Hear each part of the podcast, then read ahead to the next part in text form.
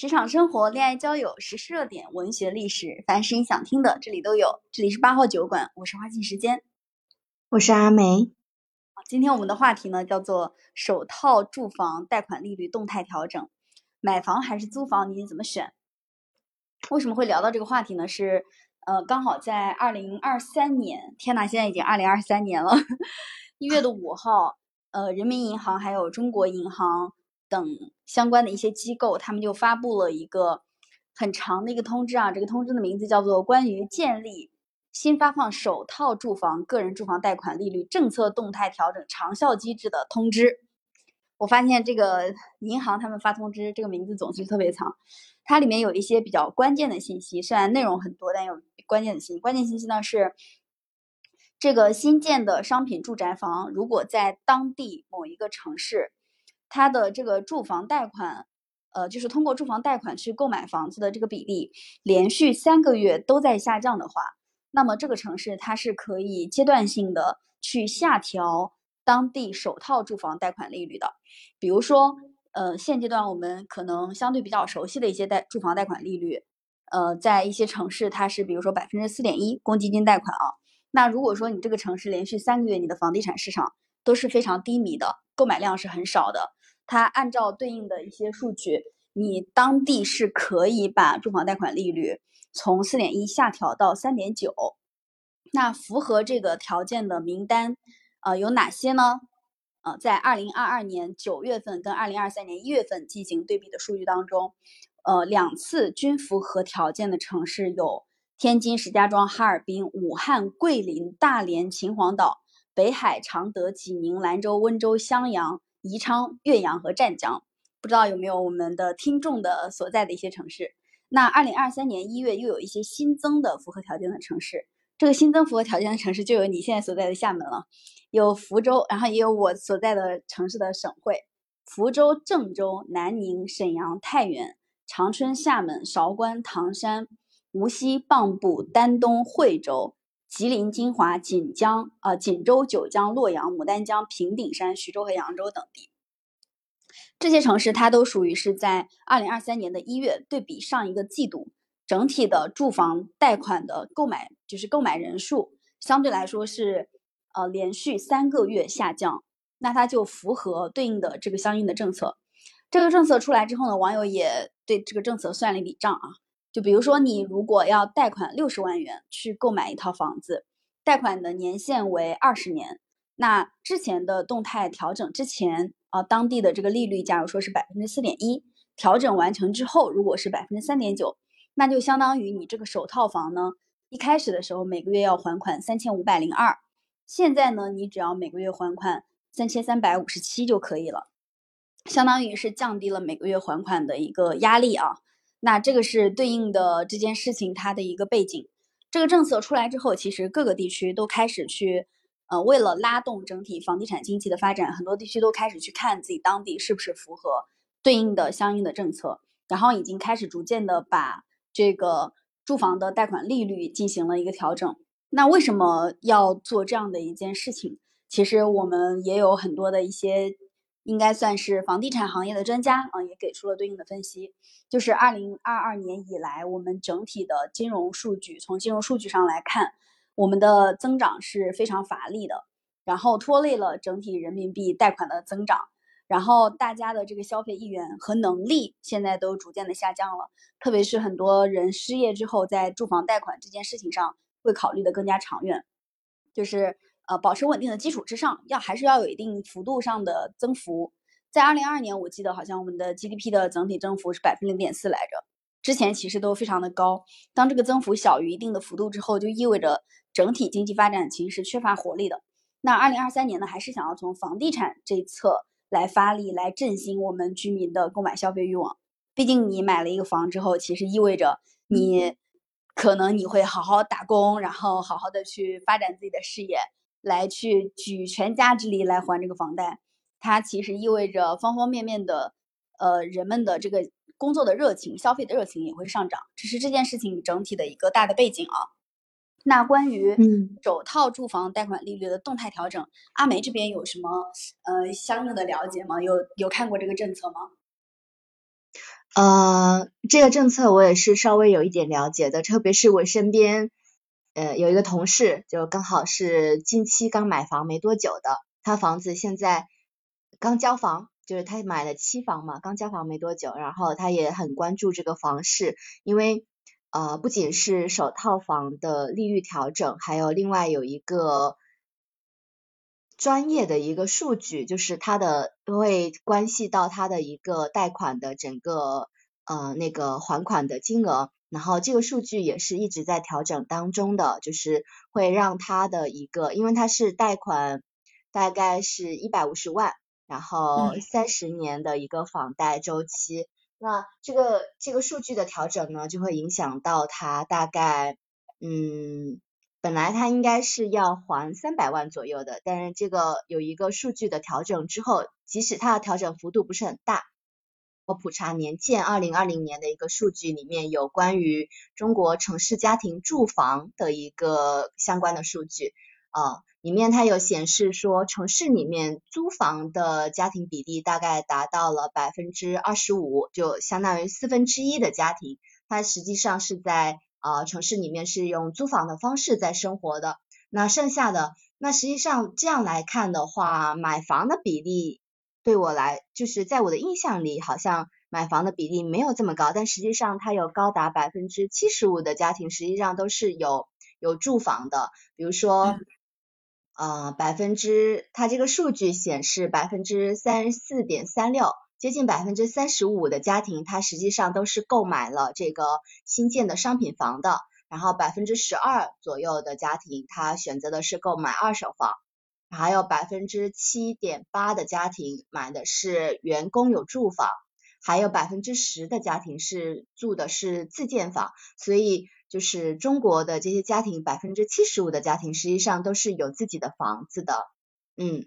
那这个这个数据这个比例就比我想象的要高很多啊，但是有一些，比如说有一些省份，它是就是外来住户，就是外来这个流动人口比较多的一些城市，比如说像广东，它是所有的省份里面租房的比例最高的，达到了百分之五十五，这个比例就呃跟我想象的 可能会比较差不多。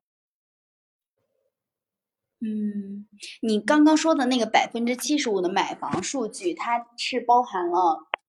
城乡所有的一起的，还是说其实是城镇人口它的一个买房买房的总量？嗯，应该是城乡所有都有的，但是也也不是说这样计算，因为呃很多的租房实际上是因为乡村的人口去往城市打工啊，才呃也不算乡村人口吧，就流动人口，比如说。啊，像像我从一个城市到一线城市去打工，那我就必须要采取租房的方式，对吧？嗯嗯嗯，刚好阿美说到，嗯，对，刚好你说到这一点，我也想补充一个，刚才我们说首套住房贷款利率动态调整嘛，然后你说到的这个数据其实是首套买的自己的第一套房，然后他名下确确实实有一套房产，然后这个概率是占百分之七十五。那首套住房贷款利率动态调整，它针对的这个首套房也有一个首套房的相关的概念。这个首套房它的概念指的是什么？是一种就是我们大众理解上的你这个人名下没有任何的房产。那二零一四年其实也对这个首套房的概念做了一个相应的调整。这个概念调整为什么呢？调整为如果你全款买过一套房，然后你这套房子的利率呃这个利息已经结清了。你再去买第二套房子，这个房子也算首套。然后，如果你贷款呢买过两套以上的房子，后来你都卖掉了，就是说你在银行的征信系统里面能查到贷款记录，但是呢，房屋登记系统里面没有你的这个记录，那你再买房也算首套。就包括你名下如果说有一套房子是商业贷款已经还清了，然后另外一套是公积金贷款也已经还清了，那你再申请。商业贷款买房还算首套，然后今年的这个 政策出来之后，呃，也有很多人在分析这个政策，就包括很多的呃对应的一些指指示吧，算是大致意思就是说，现在其实是放宽了这个首套住房贷款利率，它同时也有一定程度上的计划去放宽二套房以及买第三套房子对应的一些相关的政策。因为很多城市其实它是限购的，它限制你是不能够买二套或者是三套的。但是二零二三年相应的一些消息出来之后，也有很多的专家认为，在二零二三年为了拉动整体的消费，然后拉动整体的经济增长，可能会放宽一些城市对于买第三套房子相关的一些限制。我就觉得这个概念呀，还是挺有，就是就是挺鸡贼的，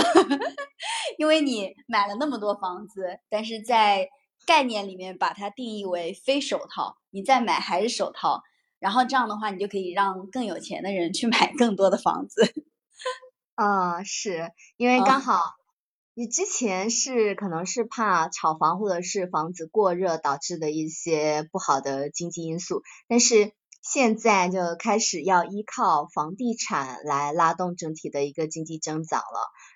因为之前因为我同事他在买房的时候。他也是考虑，因为他自己名下是有一个房子的，是他的爸妈之前给他买的。那他在呃要买房的时候，他就把这个房子呢挂在他的女朋友名下，相当于是他们俩合资购房。啊，那整个过程中，他考虑的就是说，呃，他已经失去了这个首套房的名额了，那么他就要把这个房子挂在他女朋友的头上，就享受的是这个首贷首套房的这个利率比较低。对，就大家以前还有很多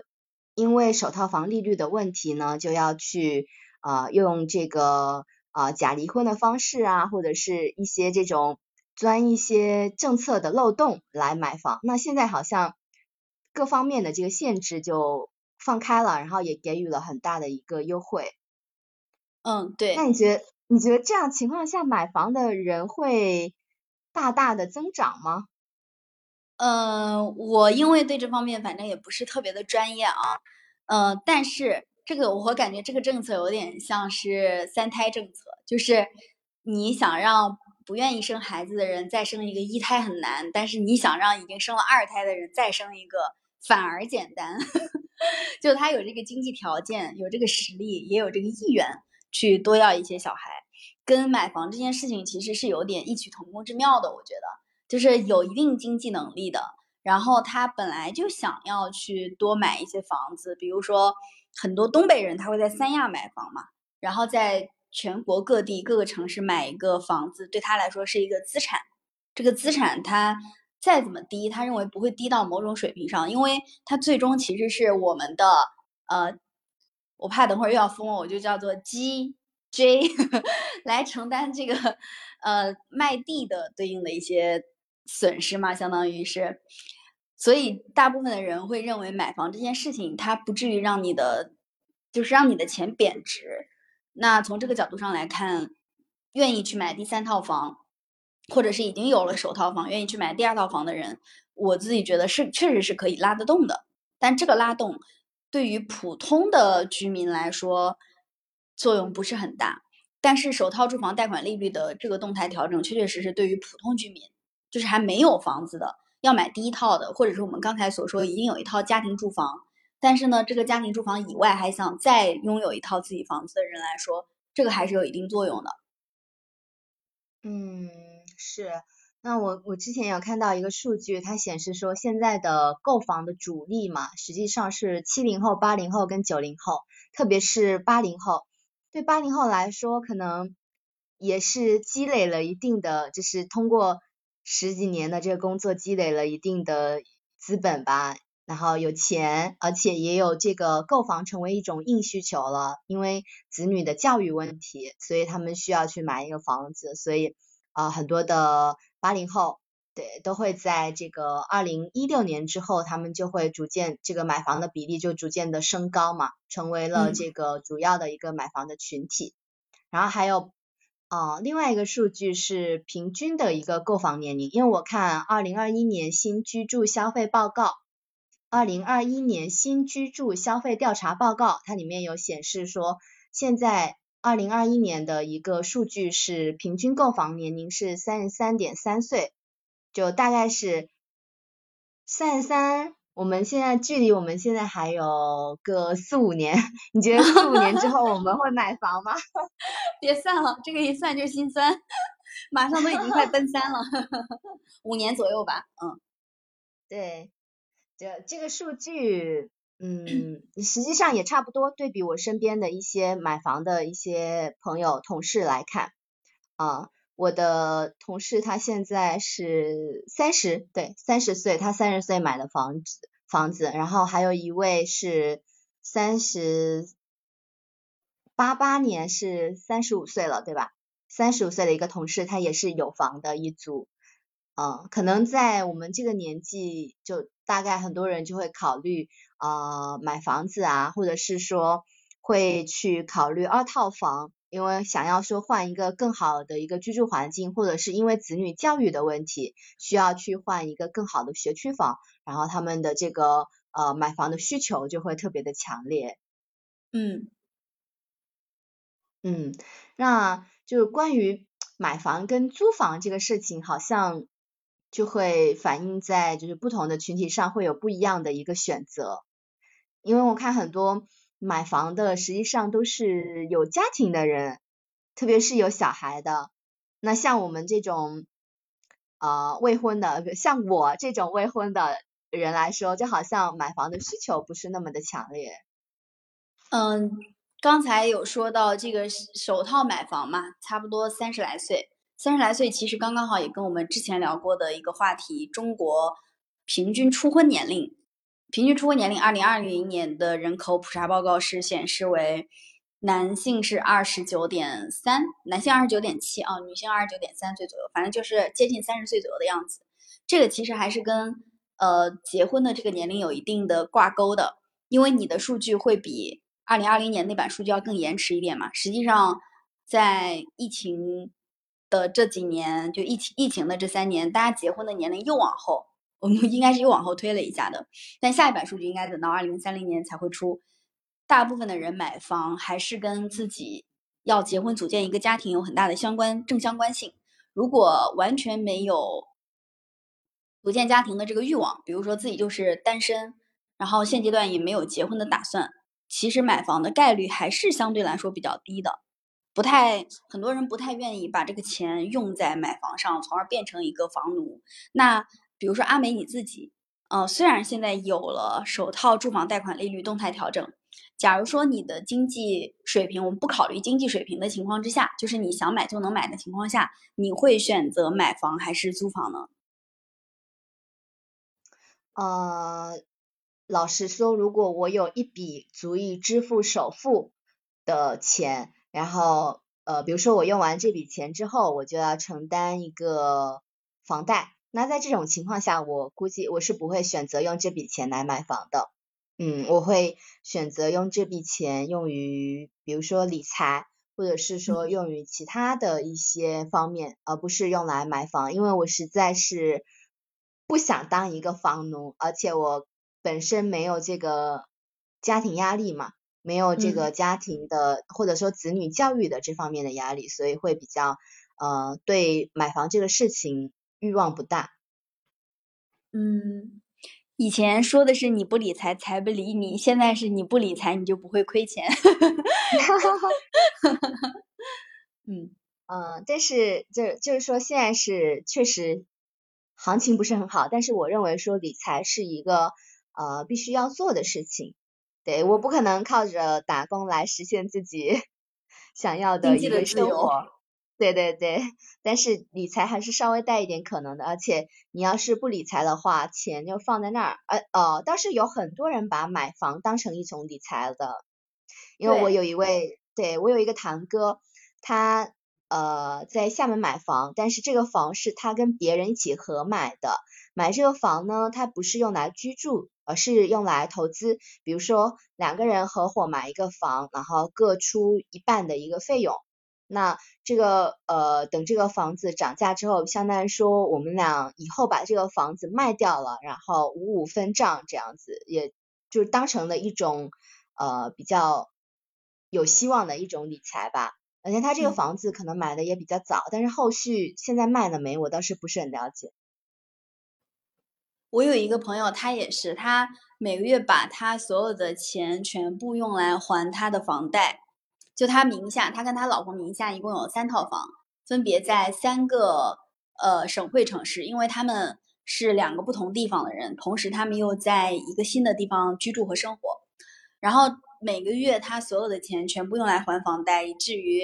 一一发工资身上真的是连两百块钱都没有了。但是他自己还是比较满足的，因为他常说的一句话就是：“我知道我现在的总资产，就是我的总的资产其实是比较多的。”这个其实也是很多人他会买房的，就是把房子当成一种投资的核心原因吧。呃，我身边没有结婚的，包括没有谈恋爱的这些人，其实买房的整体概率也不高。大家更不愿意把自己的钱投资到房地产当中，因为每个月要背负相对来说比较高额的房贷。但也有一些人会选择在呃，就是房贷没有那么高的城市，比如说自己的家乡，呃，一些或者是前前一段时间也很火的那个鹤岗，对吧？就在这些地方去买房，然后去投资一个房产，然后每个月对应的一些还款还款的金额也不高。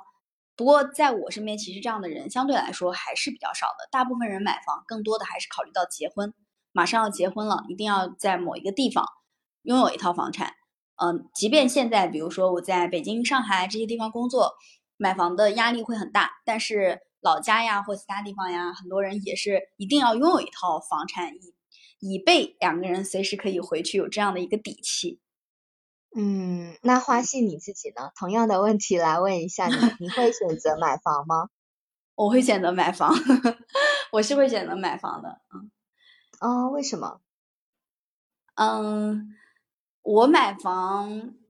我今年也确实有计划，二零二三年我确实有计划买房。就我买房更多的其实是考虑到让自己的父母住的更舒服一点，没有其他方面的一些额外的原因。因为之前其实，在节目里面也有聊过。疫情出现之后，我我觉得这个生活，这个生活也好，这个人生也好，我我开始突然间感觉自己好像一个五六十岁的老太太，就是会发生非常多的突发性的事件，然后可能你会突然之间就会遇到你无法掌控的事情，你可能每天都在认真的工作、生活、锻炼身体。举个例子啊，然后你也很想要。嗯，就是跟自己的家人相处的非常的舒服，让他们获得很美好的生活。大概在 X 年之后，你可以让你的父母怎么怎么样？这是我举个例子。但这个疫情发生之后，就让我突然间意识到，你所想象当中的明天，它也许不一定真的存在。你所以为的离你很远的死亡，可能反而随时就在你身边。就这是我的一个 感受，可能有点丧。以前我们从来都没有这样想过，因为总觉得自己必然会活到人均寿命。现在中国的男性人均寿命是七十四岁，女性七十七岁嘛，总觉得怎么也得活到七老八十。但这个疫情来了之后，嗯，特别是近年发生非常多的一些事件，比如什么高速公路突然间车就翻了，然后飞机突然间就失事了，就让我感觉生命是无常的。所以在 现有的这个阶段，呃，即便可能会比如说面临一些房贷的压力。但是我还是觉得，在能有这个能力的情况之下，给父母就让他们生活的更好一点，就是在我看来啊，是呃自己也可以感到幸福的一件事情。嗯，关于疫情的这个观感，我跟你有同样的感觉，但是呃，我的一个结论是，一定要及时行乐，就是啊。之前可能我觉得说你要有一些储蓄，你要存下来钱，为以后的一些呃可能会发生的意外做准备，或者是呃你的储蓄未来可以用来养老啊，或者用来干嘛？但是我现在觉得说，把自己当下的生活过好，就是及时行乐。嗯，有钱你就可以把它花掉。及时行乐也也要行乐，就在我看来啊。及时行乐也要行乐，然后呃获从其他地方获取一些价值感和满足感也要，因为其实给嗯给家人去创造一个好的生活环境，它也算是我行乐当中的一部分，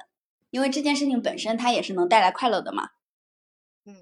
嗯，所以之前我有想过说呃。在多久以后，我希望有自己的一套小房子。但现在我可能更坚定的觉得说，如果以租房的方式，我也可以生活的很好。所以买房的就相当于说，之前可能还模模糊糊会觉得说，以后还可以买个小房子，比如说买套单身公寓之类的，个人的小公寓、商住房之类的。但是现在就完全没有这方面的想法了，就觉得钱不想拿来买房子。嗯，就是日本它经嗯，实际上住房，我觉得买房跟租房只是是两种。只是两种不一样的生活方式而已，就是不管怎样都挺好的。嗯，就大家经常会拿中国现在的年轻人，还有中国现在的经济发展的情况跟日本做对比，因为日本它其实就是到了一定程度、一定阶段之后，年轻人普遍都不买房了，他们的整体房房地产市场发展的也不是特别好，大家都选择租房来住。跟现阶段我们国家的整体发展的态势还是有点像的，就包括我们现在现在的这个呃一线城市，它的整体房价，还有很多省会城市，它的整体房价其实是过高的，已经远远超出了很多年轻人能够负担的程度。那既然大家去负担一个房贷压力这么大，要举可以说是两家四口人，对吧？把自己父母的积蓄花光，然后又要把自己跟自己的另一半的这个日常生活的对应的工资花光，来共同还一套房贷。然后我们也很多人就就笑话这个事情为，特别是八零后啊，上面有四个，然后中间两个还房贷的，下面还有三个小孩要养，这个压力其实是极大的。那很多对很多人来说，既然这个压力这么大，然后看起来自己的生活。就这种生活也不是自己想要的。那很多九零后和零零后的年轻人，九零后应该还能算年轻人吧？现在也三十多了，大家就选择我干脆就不买房啊。但也有一些人，他会抨击这件事情。他的抨击是什么呢？他认为你现阶段不去买房，将来你一定会后悔的。然后还有江湖流传的一句话叫做：“我跟我的朋友在十年前，我俩。”嗯，情况是差不多的。然后我买房，他没买。十年之后呢，我俩的差异在于我拥有了一套价值叉叉叉叉万元的房产，而他什么也没有。还有的人会认为说，现在的年轻人呢不买房其实是享乐主义，你贪图自己自身的享乐，而没有去考虑到家人未来的一些生活，然后认为这种行为是缺乏一定的社会责任感和家庭责任感的。那对于这种观点你怎么看呢？啊 我不看，我我我用手机看，不能回，我只能回一句：只要我没有道德，就没有人可以道德绑架我。你好帅，而且就是就是不一样的，可能是不一样的辈分吧。就比如说像呃长辈们，他们可能就想就想说买房是一件很荣耀的事情。啊，比如说，呃，我的对我的上一辈，我的伯父们，他们可能就会说啊，谁谁谁在哪个地方买了一套房，很厉害什么的，啊，然后啊回家就问说啊，你有房了吗？买房了吗？之类的，然后这种感觉房子是一个人的，就是某种标签，但但可能到我们这一辈就不那么不没有这种这种。叫什么刻板印象了？嗯，对我们我们这一辈就是会衍生出更多的一些生活方式，比如说有些人，呃，他们是住在房车上面的，对他们用这个租房的这个钱来租一个房车，或者是说或者说买一个房车。我之前看的一位博主，他是花十几万的钱，然后呃买了一个房车，然后改造的非常的舒适。然后他就他跟他女朋友和他的狗，他们就开了这个房车，全世界的去旅居啊，没有全世界，目前还在全中国。对，然后他们的这样的生活方式实际上就很年轻化，也很很符合他们自己的一个想法，很舒适。然后也有一些人，他们实际上是用租房的方式，然后。在一些风景很好的，但是开发程度可能比较低的地方，他们会把当地的一些居民楼租下来，然后做一些改造，然后可能他们就会签非常长的一个租约，比如说十年啊、二十年，然后把那个房子改造的非常非常的好看，然后可以可以自己住，因为很多人是一个自由职业者嘛，他们会自己住或者是出租，对，然后用这样的方式来就是生活，这这种方式，这两种方式我觉得都非常的呃适合年轻人的一个选择吧，就是住。就是不管是你是房车房住在房车上，或者是你是租房，都是就是自自己选择的一个结果，并没有对错。嗯嗯，这种其实是一种现象级别的热点，就包括鹤岗五万块钱一套的房子突然间火了，它都是一种现象级别。就大家其实它反馈了大家的内心，大家内心其实是希望有这种。低成本的，然后低压力的，不要去为了某个地方的一套房来耗尽自己人生的三十年的这种生活方式，为他们鼓掌，就是大家都觉得这这对这些事情本身很符合自己内心的一些期待，所以它才会成为现象级的热点。嗯，是的，嗯，对，那这这这就证明说，其实对现在年轻人来说，我们的选择会更多一些，而不是就是说。为了，而且现在房子确实房价也是涨得比较离谱吧，嗯，我们很难依靠自己的力量来成来买下，就是全款买下一套房，很多人都要依靠这个父母辈的这个财富积累啊，然后依靠自己未来三十年的一个收入才能承担起这样一套房，对现在年轻人来说，这样的压力实在是太大了，而且。性价比对我自己来说，我感觉这样的生活性价比不高。嗯，那这个房房子其实对于我们整个国家的发展来说，它也确确，但它也确确实是一种拉动内需的方式。因为你举全家之力把这个房子给买了，你接下来就要好好打工了嘛，你就要创造价值了嘛，你就要去为了工资而努力了。如果说大家都不买房，比如说像像你。比如说，大家都像阿梅一样，就是，呃，过一个相对来说不买房的这种人生，然后把自己的消费放在别的地方，其实它本身也意味着消费欲望的降低，就你的消费欲望整体就没有那么高。然后，那从拉动经济发展的角度上来说，拖了后腿，可能很多人会认为拖了后腿，是吧？就我们年轻的一代，年轻的一代不买房这件事情，对，拖了后腿。我觉得不是，我不买房。比如说我不买房，原本这个房子，呃，比如说以泉州的房子举例，泉州一套房子可能一百五十万左右。那如果不买房，这一百五十万我可以花在其他的地方，比如说我可以买个车，我可以旅游，我可以做一些别的东西，而不是只花在房产这个事情上。那我我花了这些钱，是不是还可以？更大的拉动整个消费内需呢？对，但是对于很多专家来说，你还有一种选择叫做你可以躺平，是吧？你是有选择的。你看，有道理。嗯，你不买房这件事情意味着你的人生多了这么多种选择，你又可以房车，你又可以旅行，你又可以租房，你还可以躺平。你怎么可以这样？你就应该倾尽全家之力供一套房啊！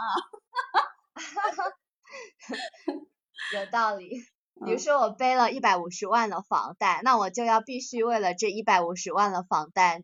勤勤恳恳的工作，勤勤恳恳的拿工资。是的，而且是三十年，这三十年之间，你这个人最起码还是比较稳定的，呃，一个稳定的社会社会人士啊，在这三十年期间，对你不太可能会发生一些比较大的一些风险，比如说去。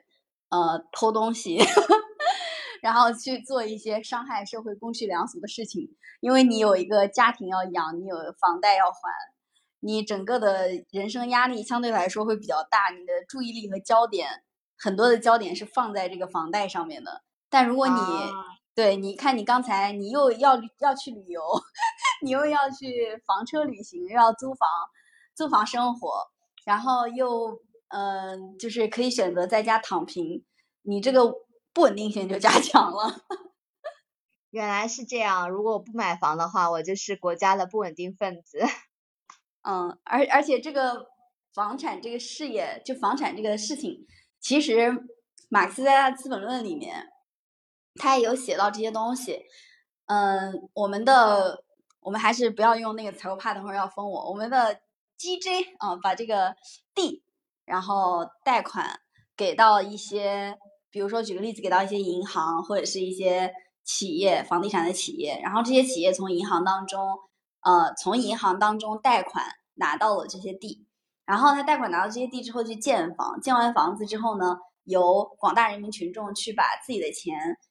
就是砸到这个房产房产这个事情里面，那他可以从中获益，同时他的钱也还还给了银行。然后那接下来还产生了很多的利息，这个利息由谁来还呢？就是由人民群众来还嘛。所以其实呃，G J 这个其实是从卖地发家的，很多的国家都是这样卖地发家的。